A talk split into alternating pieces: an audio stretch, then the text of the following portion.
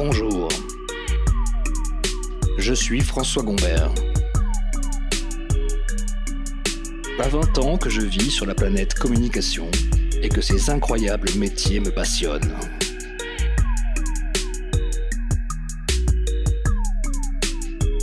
J'avais envie de créer un truc, un objet numérique, qui parle de...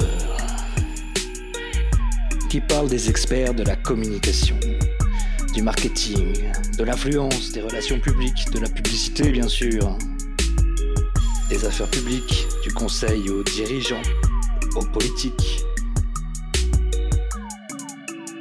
de tous ces experts qui mettent leur stratégie, leur expertise au service de marques, d'organisations publiques, d'entreprises, de personnalités, de dirigeants.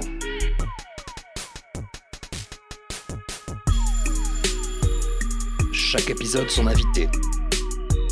Chaque épisode sa thématique. Vous écoutez comme on en parle. Le podcast qui va faire savoir ce que vous savez faire. Hey hey hey Vous écoutez comme on en parle. Bonjour à toutes et à tous. On reçoit aujourd'hui Eric Elias, le fondateur et directeur associé de l'agence Mutant, mais aussi fondateur de l'agence By IDs. Bonjour Eric. Bonjour François. Tu vas bien? Très bien. Alors, je vais rapidement rappeler ton parcours, puis tu nous en diras plus. Tu es diplômé de l'école supérieure de publicité. Tu as débuté ta carrière en stage dans l'agence Émotion. C'est ça. Euh, ça a été l'occasion de rencontrer le mythique Serge Gainsbourg, euh, pour qui tu as pondu un slogan, une accroche suite à ses concerts au Casino de Paris. Tu nous en diras plus tout à l'heure. Oui. Avec une photo de William Klein, qui est décédé en septembre à l'âge de 96 ans. Tu as ensuite intégré l'agence Grey, BDDP, BDDP FIS, TVWA, euh, Publicis en tant que concepteur-rédacteur. C'est ça. La Young Rubicam euh, en tant que directeur de création, où tu as fondé Les 6, qui était ça. le premier collectif de directeurs de création. Oui. Et durant cette période Young Rubicam, qui était quand même florissante, tu as obtenu plus de 46 récompenses dans les festivals du monde entier. Il faut savoir qu'Eric est quand même, au-delà d'être type multiprimé, mais son ego vous racontera tout ça tout à l'heure, est quand même le premier créatif français à avoir remporté un grand prix au Festival de Cannes et un Silver Pencil au D&D à Londres. Euh, festival, je l'ignorais, euh, Eric me l'a appris, qui ne donne jamais de récompense aux étrangers. À, l'époque, parce que maintenant, en fait, il y a une catégorie pour euh, les campagnes étrangères, mais les Anglais étaient très anglais. Ils étaient dans leurs récompenses entre eux et euh, pas du tout dans le partage des récompenses anglaises pour le reste du monde. Ce qui a évolué, hein, comme euh, beaucoup de choses. Eric fonde ensuite Boy Ladies en 2012, et c'est dans ce cadre-là qu'on s'est rencontrés pour Balsamique, pour lequel lui a eu un prix EFI, moi rien du tout. Il a confondé en 2019 Mutant Paris, une agence digitale, puisque vous voyez, les créatifs se mettent aussi au digital. Et Eric, je te laisse le micro.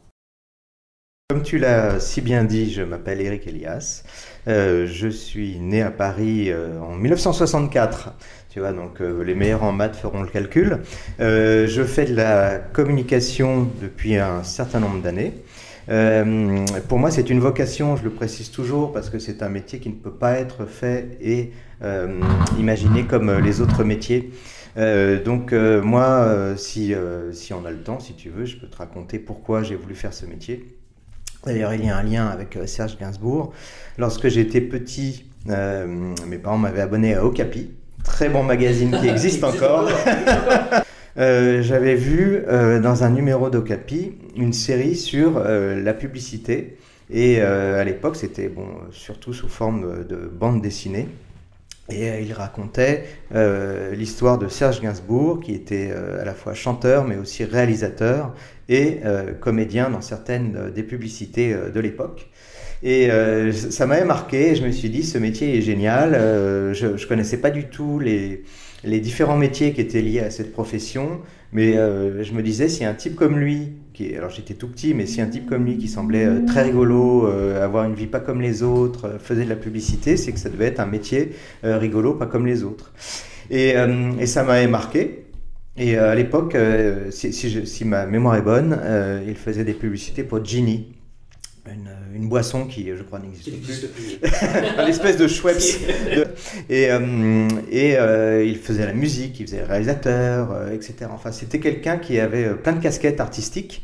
Et donc, ça m'avait marqué. Je me suis dit, tiens, c'est un métier qui a l'air vraiment passionnant et dont on ne parlait pas vraiment à l'époque. On en a reparlé ensuite quand euh, Jacques Seguela euh, est passé à Apostrophe et qu'il a sorti son premier livre, euh, Ne dites pas à ma mère que je suis publicitaire, elle me croit pianiste dans un bordel. Et là aussi, j'ai vu Jacques Seguela, qui était à peu près le seul invité d'Apostrophe, qui n'avait pas de cravate, qui était bronzé, qui avait l'air rigolo. Et je me suis dit, ça, ça, doit attirer des gens, en fait, qui veulent travailler en s'amusant ou trouver du plaisir dans leur travail. Et ils racontaient tous plein d'anecdotes, en fait, plein de rencontres plein d'anecdotes liées à la consommation, euh, évidemment, puisqu'il parlait des marques, mais aussi au milieu artistique, aux réalisateurs, euh, euh, aux photographes, aux musiciens. Et j'ai trouvé ce métier très, très attirant. Et c'est vrai que je me suis lancé dans cette profession sans savoir, en fait, comme, comme beaucoup de jeunes qui cherchent leur voie, que le métier de concepteur et d'acteur existait, que c'était un des métiers, un des multiples métiers des agences de publicité.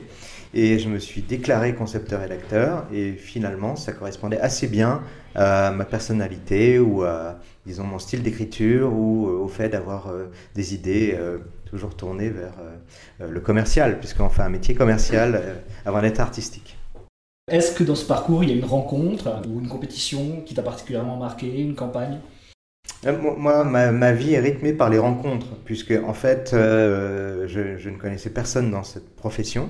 Euh, comme tu l'as rappelé, j'ai fait une école euh, de pub, euh, la plus ancienne de France, qui s'appelle l'école supérieure de publicité. Et, en fait, si tu veux, je ne savais même pas ce qu'on allait y apprendre, et, je, je, pense que d'ailleurs, la création ou la créativité ne peut pas s'apprendre. C'est-à-dire, soit on l'a en soi, soit on a cette forme de curiosité et de, de talent naissant, et on trouve des personnes, des professeurs ou des mentors qui l'alimentent, qui la canalisent, qui la rendent plus technique. Et euh, moi, toute ma vie, et encore aujourd'hui, je suis, euh, en fait, euh, comment dire, je vais de rencontre en rencontre, et c'est ce qui me nourrit et ce qui m'alimente et qui me fait réfléchir ou qui me fait avancer.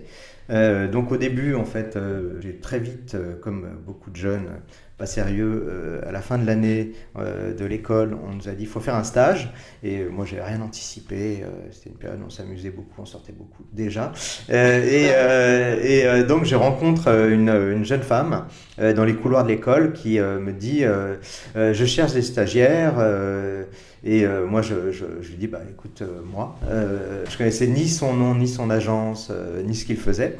Et bon, on s'est très bien entendu, on a rigolé le, contact s'est établi, elle dit ben viens, je vais te présenter aux autres personnes. Et euh, si ça match, euh, bah, c'est bon. Euh, ça se faisait aussi de façon très spontanée à l'époque. C'était un milieu très ouvert, fait de rencontres. Et donc cette première personne, qui s'appelait Isabelle, m'a présenté aux autres personnes de l'agence. C'est une agence qui s'appelait, car elle plus, Émotion, et qui avait la particularité d'être la première agence qui euh, en fait voulait faire une communication euh, autour des artistes et qui voulait vendre les artistes comme des produits de grande consommation. D'où les rencontres avec euh, Nougaro, Gainsbourg. Et, comme c'était des gens qui venaient de chez Seguela d'ailleurs, ils étaient à la fois très bons, très rigolos, très barrés, et ils correspondaient très bien au milieu artistique. Et euh, donc il travaille à un moment pour euh, Serge Gainsbourg, euh, pour les concerts du Casino de Paris. Donc ce sont eux qui ont conçu une première com qui est devenue mythique, avec la photographie de William Klein qu'on nous a donné comme contrainte. C'est Serge Gainsbourg qui nous a dit euh, voilà, j'ai fait faire cette image euh, à ce grand photographe William Klein, je suis en travelot, euh, faites quelque chose autour de cette photo. Donc là, on n'était pas à l'initiative de l'image, c'était une contrainte, mais dans le mot contrainte, ça peut être une contrainte positive comme négative. Là, c'était une contrainte très positive, avec une personnalité très positive. Mais c'est pas pour ça que c'est facile de faire de la création pour euh, une telle personnalité. Et eux avaient pris, donc on parle en francs à l'époque, hein, euh, euh, eux avaient fait cette affiche qui était géniale aussi. C'était 140 francs devant, 120 francs derrière. Donc il y avait toutes ces ambiguïtés, tout, tout, tout, tout ce, buzz énorme, on n'appelle pas ça buzz à l'énorme, toute cette communication euh, autour de la communication, euh, qui, euh, qui allait très bien à tout le monde en fait, qui allait très bien aux journaux, qui allait très bien à Gainsbourg, qui allait très bien au public de Gainsbourg, qui allait très bien dans le monde de la com. Et moi, je venais d'arriver en fait. Dans leur agence, donc j'étais toute euh, éblouie. euh, voilà, je découvrais qu'en fait euh, c'était un métier euh, avec des réunions, des contraintes, des clients. Et ils me disent voilà, on, doit faire une affiche pour la tournée en France de Serge Gainsbourg. Vas-y, si tu as une idée. Et donc moi j'ai eu une idée, puisqu'en fait j'avais la même contrainte d'utiliser ce, visuel de William Klein, cette belle photo de William Klein. Et euh, je, trouve, c'est ma tournée. Et euh, donc euh, Sylvain, Sylvain Mathieu, le directeur de création de l'époque, qui m'a donné cette chance, m'a dit écoute, moi j'ai pas le temps, tu vas aller lui présenter. En fait, je suis allé présenter directement à Serge Gainsbourg ma première création, la première création de ma vie. et donc, c'était lors d'un enregistrement d'une émission de télévision de Christophe de Chavannes, qui euh, en fait faisait des grandes émissions à la, télévision à l'époque. Et euh, donc, euh, lorsqu'on était en train de faire les répétitions de cette émission, j'ai présenté à Serge Gainsbourg.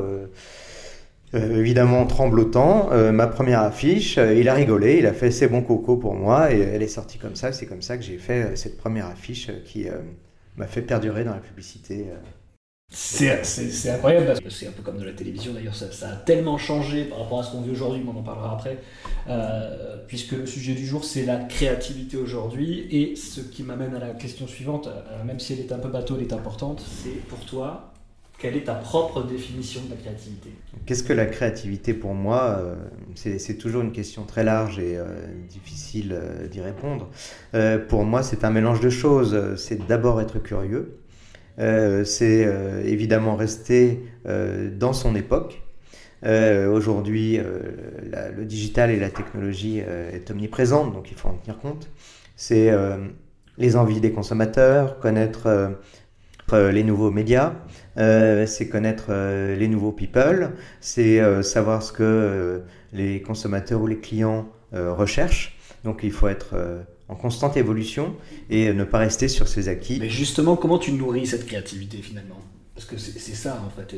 Aujourd'hui, je, je- imaginons que je, je veuille devenir créatif, comment je nourris et je, et reste à jour sur cette créativité? Bah, je, pense que, comme, comme je te disais euh, au début de cette interview, il y a à la fois euh, la chance des rencontres, donc ça veut dire qu'il faut déjà être ouvert aux rencontres, et euh, c'est quelque chose qui est peut-être euh, euh, difficile dans le métier aujourd'hui, puisqu'en fait, il y a beaucoup de moins de réunions en présentiel, comme on dit, il y a beaucoup de plus de Teams, de Zoom, et pour se présenter et présenter notre travail, donc il y a un côté personnel et affectif qui, qui est beaucoup moins présent aujourd'hui, alors qu'en fait il était primordial pour moi en, particulier, mais pour toute la profession depuis des dizaines d'années. Mais est-ce que tu dirais qu'aujourd'hui tu apportes de la créativité dans tes campagnes pour ceux qui les voient? Quand je te dis ça, je veux dire différemment d'un autre créatif. Alors je pense que chaque créatif est, est différent, et heureusement, puisqu'on voit une personnalité, une façon de voir les, les problématiques. Euh, pour, moi, la grande évolution de la créativité aujourd'hui, la créativité publicitaire ou commerciale, c'est que euh, lorsque j'ai commencé, euh, sans dire c'était mieux avant, il fallait se démarquer et en fait l'originalité était dans l'ADN de notre travail, alors qu'aujourd'hui on cherche plutôt à ressembler à ce que une majorité fait ou cherche à faire passer, c'est-à-dire euh, si euh, une marque leader euh, fait une communication, toutes les autres marques vont vouloir s'aligner. Si tu veux, quand je regarde, alors je regarde pas beaucoup la télé, mais quand je vois globalement les communications de différentes marques sur Internet euh, ou sur les réseaux sociaux, mais, même à la télé globalement, quand je regarde show, la, politique peut-être, euh, j'ai l'impression que c'est très très homogène, qu'il n'y a rien qui, tout est un peu au même niveau finalement.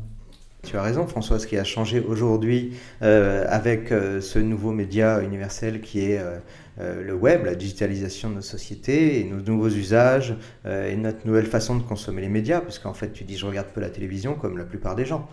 Donc, tu n'as plus ces grands programmes universels qui réunissent tout le monde, ce qui fait que déjà les coms ne sont plus vus comme avant par euh, tout le monde. Tout le monde voyait avant euh, les sagas Darty, les sagas Renault, euh, euh, tout le monde voyait les mêmes publicités, euh, tout le monde voyait les mêmes pubs, même de lessive ou les subissait. C'est comme ça que Coluche pouvait faire son, son sketch sur la lessive. Euh, Aujourd'hui, euh, un humoriste peut, euh, aura des difficultés à se baser sur une publicité que tout le monde a vue. Il en reste quelques-unes, hein, mais euh, très très peu.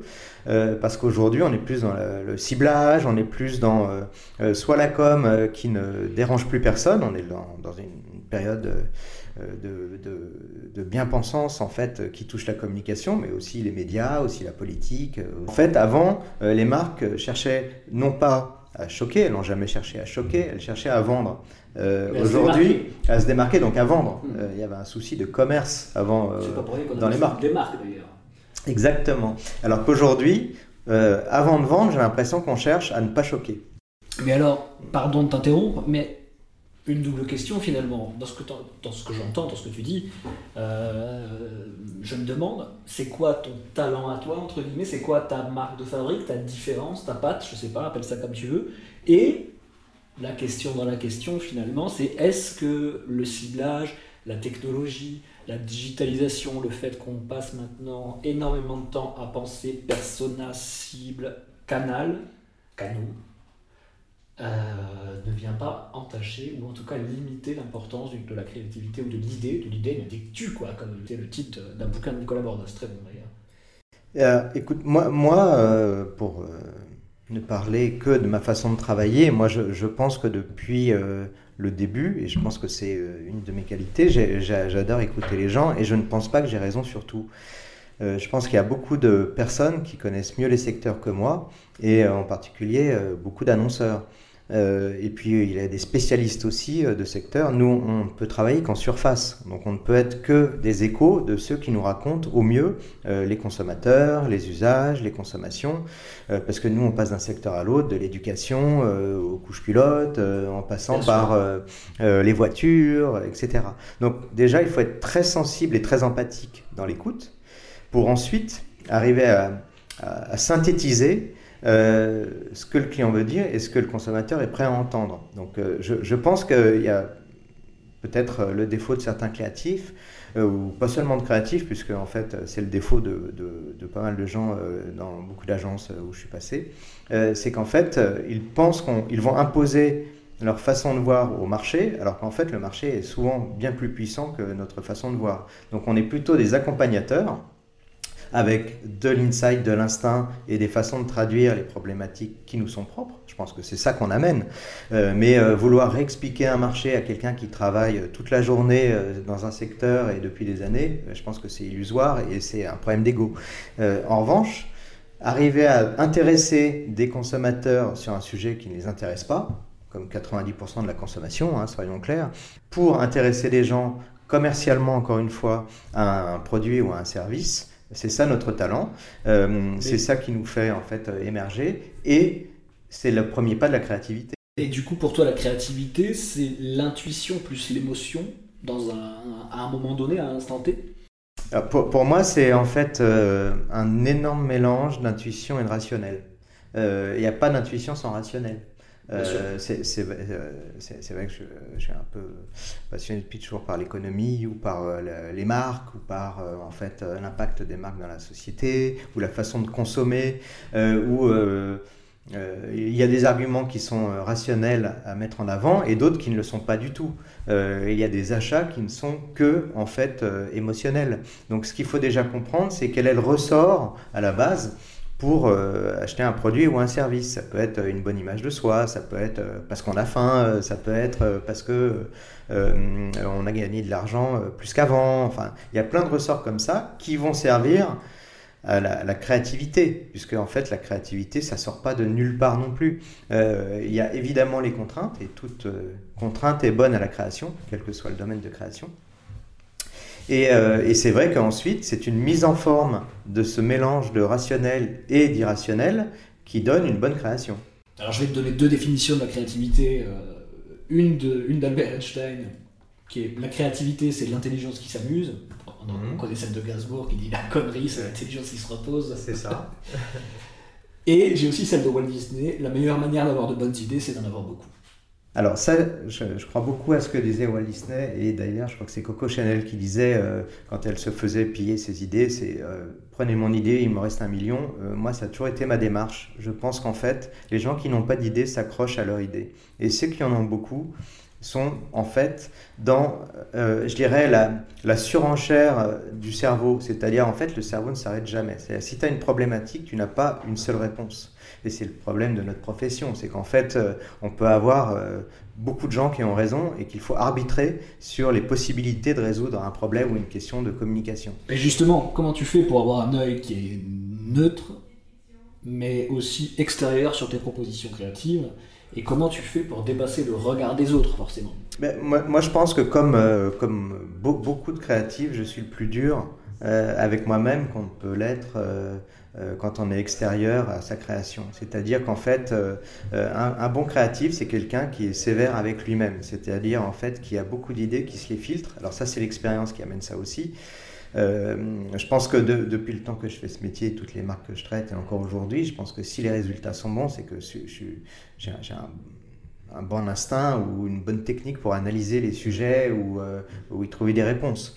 Euh, ensuite, je pense que de toute façon, une idée, si elle est forte, quel que soit le nombre de réunions et de personnes qui va la challenger, il en restera toujours le substrat. C'est-à-dire tout ce qui est annexe, moi, je pense que quelque chose de fort, on peut le réécrire, on peut le tordre, on peut euh, euh, le, le, filtrer, on peut le tester, etc. Si c'est fort, ça restera. Euh, je te, je te repose la question, je l'ai déjà plus ou moins posé comme ça tout à l'heure, mais qu'est-ce que tu donnerais comme conseil à quelqu'un qui, veut, qui est aujourd'hui créatif en 2022 Créatif dans la publicité. Créatif dans la publicité. parce que moi, je pense que euh, on est passé de la publicité à la communication déjà. Donc moi, j'ai fait pendant euh, une trentaine d'années de la publicité, et ça fait une dizaine d'années que je fais de la communication. Pour moi, ça n'a rien à voir. Même si les techniques où on utilise des profils similaires, aujourd'hui, dans une agence de communication, tu as énormément de profils qui n'existaient pas il y a quelques années. mais tu sais très bien qu'on est tous pareils. Moi, pour moi, tout est communication. Pour toi, tout devrait être publicité. Alors, euh, pour moi, la publicité, c'était avant puisqu'en fait c'était lié aux grands médias traditionnels, c'est-à-dire la publicité, l'affichage, alors ce qu'on appelait avant la réclame. Et aujourd'hui la communication, c'est quelque chose qui est beaucoup plus universel et beaucoup plus ambigu, parce qu'en en fait euh, tout le monde pense qu'il sait faire de la communication, tout le monde veut en faire, et donc on a oublié que c'était des professions avec des professionnels, et la digitalisation a changé aussi l'accès à ces outils, ce qui fait que tout est devenu universel. Euh, bah, tout le monde fait des photos, euh, tout le monde peut mettre un post demain avec euh, euh, ses verbatims, tout le monde peut euh, avoir un avis, tout le monde peut parler d'une marque ou d'un sujet. Non, mais tu me tends une perche énorme. Hein. C'est aussi l'idée de ce podcast, c'est de dire attention, la communication est un métier, la publicité est un métier, le marketing est un métier, l'influence, alors c'est un terme un peu galvaudé, mais les affaires publiques sont un métier, le marketing d'influence est aussi un métier. et tout le monde ne peut pas faire ça, sinon et c'est souvent le problème qu'on rencontre, et j'imagine que tu le rencontres autant que moi, tout le monde donne toujours son avis sur ce que tu fais en disant ça c'est réussi. Moi, moi, je pense que si tu veux, c'est un cycle et, et euh, il, est, il, sera très positif. Là, on est peut-être dans le pire du cycle, mais je pense que les gens qui ne comprennent pas que ce que nous faisons est un métier, ils ont besoin de le faire pour se planter. Euh, je m'explique. Euh, si c'était facile de faire une campagne, c'était facile de faire un film, si c'était facile de faire une com de crise, si c'était facile de faire une, com, une bonne communication digitale, euh, bah, le premier venu saurait le faire. Et je pense que beaucoup de gens l'ont fait en disant c'est facile, en particulier beaucoup de start en disant on va tout faire, on va pas prendre d'agence, on va tout faire à l'économie, parce que c'est le premier ressort. Hein. le fait de, dépenser moins d'argent, parce que c'est le, gros de, ce qu'on nous reproche en fait. Euh, on, est, très cher et tout ça pour ça. Ben, je pense que là, ça fait quelques années que beaucoup de gens euh, ont voulu tout faire tout seul sans passer par euh, les professionnels et euh, c'était loin d'être des succès. Donc je pense qu'on va retrouver l'envie de, de, faire appel à des professionnels et, et qu'on va rejustifier le fait d'avoir ben, de l'expérience, des techniques, de savoir ce que l'on doit faire ou pas, ou de prendre des risques calculés parce que c'est ce qu'on vend en général, nous. Hein, c'est du risque calculé et sans risque, il n'y a pas de commerce, il n'y a pas de vente. You're listing. Common and Peril. Est-ce que tu ne crois pas, est-ce que tu n'as pas le sentiment que les nouveaux créatifs, ce sont les influenceurs? Tout à fait. En fait, ce que les réseaux sociaux ont amené, ou la digitalisation, c'est qu'en fait, la création s'est ouverte. Avant, on était dans un métier de spécialiste, où euh, tous les spécialistes qui font partie d'une agence avait un rôle complémentaire et le client achetait en fait ses, ses, techniques et ses talents. L'ouverture des outils digitaux a fait émerger euh, toute une génération d'influenceurs. Euh, et moi, il y en a un que j'aime beaucoup qui s'appelle Mister V, qui est à la fois euh, quelqu'un de très drôle, quelqu'un qui a émergé par son talent par lui-même. Mister V, si tu les écoutes, hein, c'est le moment de se manifester. Ah, bah j'adore Tu as un fan, oui, complètement. Et, On doit pouvoir enlever ça. Et en fait, ce que je trouve intéressant maintenant, c'est qu'il y a beaucoup de marques qui font des collaborations avec Mister V pour toucher un nouveau public, puisque son public, évidemment, imaginer qu'il est assez jeune, à part moi. Euh, je suis peut-être le plus vieux, euh, c'est euh, Mister V qui aujourd'hui est contacté par beaucoup de marques qui veulent toucher le public en fait digital de Mister V et qui ne regardent plus la télévision ou qui en fait ont un, monomédia qui est soit YouTube, soit le, site de Mister V. C'est-à-dire que ce qui est intéressant avec ces influenceurs, c'est qu'ils créent leur, leur création à leur image et euh, par exemple, pour euh, Neoma aussi, on a pris euh, les codes de TikTok, c'est-à-dire qu'il faut prendre des influenceurs TikTok pour entrer dans les codes de TikTok et faire de l'audience et faire passer des informations pour la marque qui les utilise. Il y a un autre sujet, et je sais que ça te tient à cœur, c'est l'utilisation dans la, la, création, pour la créativité, en tout cas de mettre au service de la créativité, l'intelligence artificielle. Moi, il y a un outil que j'adore qui s'appelle Dali, je ne sais pas si on le prononce comme ça, mais qui est un outil qui permet de créer des, visuels un petit peu au hasard en mettant des mots-clés. Euh, est-ce que, tu peux, peut-être nous en dire un peu plus là-dessus? Alors moi aussi je suis passionné par en fait la, tech parce que je pense que la création c'est la curiosité et euh, la curiosité aujourd'hui elle est liée à la tech.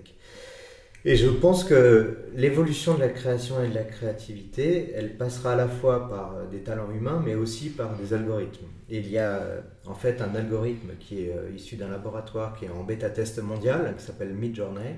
Et en fait, par des mots-clés, mais bientôt par la voix, nous pourrons avoir des images qui se créent instantanément devant nos yeux. Donc, Google prépare aussi, pardon, excusez-moi de couper, Google prépare aussi, ou, ou, a sorti d'ailleurs une version bêta à vérifier, euh, de vidéos générées automatiquement par une intelligence artificielle, juste avec des mots. Tout à fait. C'est qu'en fait, avant, le créatif, il imaginait des images et des textes de, depuis son cerveau ou depuis des références euh, de photos de vidéos de cinéma qui existaient. Et en fait, euh, Google a révolutionné déjà le secteur, puisque en fait, euh, avec Google Images, vous pouvez taper avec des mots-clés ce que vous cherchez et vous, vous, trouvez quelque chose. Alors en adéquation ou pas, mais en tout cas, c'est une nouvelle forme de recherche créative. Getty Images, c'est la même chose en fait. Il y a énormément de stocks d'images qui existent et ensuite vous l'utilisez si ça correspond à votre demande. Et là, on est à la. Pardon. On, on, est à la phase suivante en fait, qui est que on peut bientôt, puisque c'est en thèse, donc ça, va être euh, une réalité euh, dans les prochaines années, raconter une image qui n'existe pas et la voir se produire en temps réel sous nos yeux. Et moi j'ai essayé d'aller justement, j'ai utilisé une image pour quand j'ai sorti ma première newsletter sur, sur, sur LinkedIn et j'étais totalement bluffé parce que en plus, j'étais parti, je sais pas si tu te souviens, dans un espèce de délire avec euh, un truc avec des éléphants euh, et un sous-marin. Et, bon, on voit rarement un éléphant dans un sous-marin.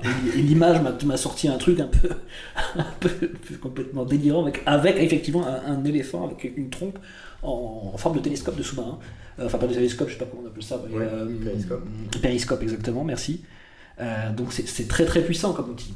Alors justement, c'est là où en fait un peu la magie de l'algorithme, l'algorithme et euh, de cette recherche. Non, non, non, non, non. la, la, magie d'un algorithme, c'est qu'au début, euh, tout le monde pense pouvoir s'en servir puisque c'est un accès à la créativité à tout le monde, mais ensuite, il faudra avoir une idée, une vision de ce que tu veux finalement voir en image. Et c'est là où on aura de futurs créatifs spécialistes des algorithmes qui vont chercher des images que les autres n'auront pas imaginées. Et on deviendra en fait un spécialiste de la création et la créativité en utilisant l'algorithme à son service. Tu veux dire que le spécialiste de la créativité, donc le créatif, va revenir sur l'idée et plus sa réalisation. Bah, exactement. Je pense que le créatif 3.0, c'est celui qui, euh, dans quelques années, euh, connaîtra évidemment euh, par cœur Midjourney et ses utilisations pour des images statiques et animées. et il deviendra réalisateur de sa production, ce qui va remettre en cause toutes les phases de production, les droits d'auteur. enfin, c'est vraiment une prochaine révolution comme on en a rarement connu dans notre profession. Tu sais que moi je suis en plein travail sur le Web 3 et, toutes les activités autour de ça, et, surtout les mouvements d'ailleurs qui, qui arrivent après ça. Euh, typiquement, toutes ces marques qui se mettent à Discord, à créer des NFT. Je vois même qu'en France, euh, le PMU a lancé ses collections de NFT. euh, le Parisien va- est en train de lancer ses crypto-unes euh, sur OpenSea, donc sur le, le marché. Qu'est-ce que tu penses de tout ça? Est-ce que tu crois que c'est de la créativité? Est-ce que tu crois que c'est du gadget? Est-ce que tu crois que c'est des marques qui se jettent sur un truc et qui finalement, bon. Mais je pense que pour les marques, les NFT en ce moment c'est un coup de com euh, pour la plupart. Euh, pour d'autres, c'est un investissement sur. euh, Parce qu'il y, a- il y a deux sortes de NFT en fait. Euh, quand tu fais des NFT dans certains secteurs, c'est une certification digitale unique. Donc, Tous les NFT, normalement, passent passent par la blockchain. Oui, oui, c'est tout- tout ça. tous tous les NFT à la base sont faits pour ça, mais tu as soit une utilisation qui est euh, liée à ta profession, Mhm. euh, un contrat peut être certifié Un euh, par un NFT et c'est une certification unique. donc ça, ça a un usage. Demain, tu peux avoir un contrat d'assurance sous un- une forme de NFT. Ça a un usage en fait et une réalité économique et juridique. Ensuite, tu as des NFT qui sont artistiques. Bien sûr. Et donc euh, là, le fait que ce soit unique, euh, c'est intéressant, mais c'est surtout en fait une nouvelle forme de créativité virtuelle qui fait que euh, ça fait découvrir de nouveaux talents, c'est de nouvelles techniques, etc. Donc pour moi, c'est un usage, différent.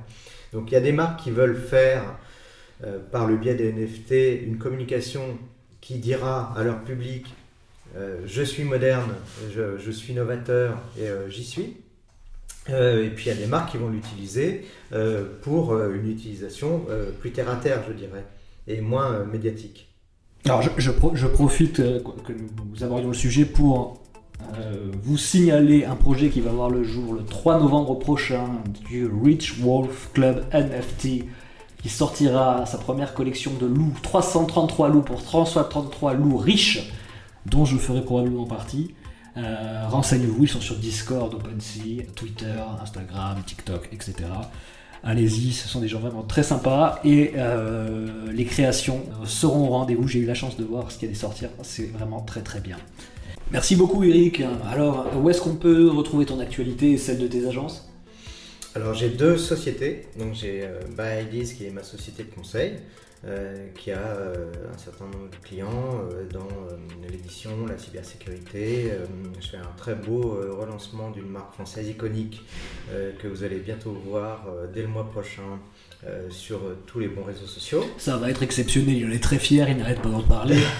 Tenez-vous prêts, il arrive. Exactement. Et puis, je suis cofondateur d'une autre société qui s'appelle Mutant Paris, qui a des très beaux budgets corporate, comme Neoma, Le Point, la Ligue de foot professionnel, euh, Amundi, et euh, qui, euh, qui fait de la com digitale avec succès. Estés escuchando, Common en Parle?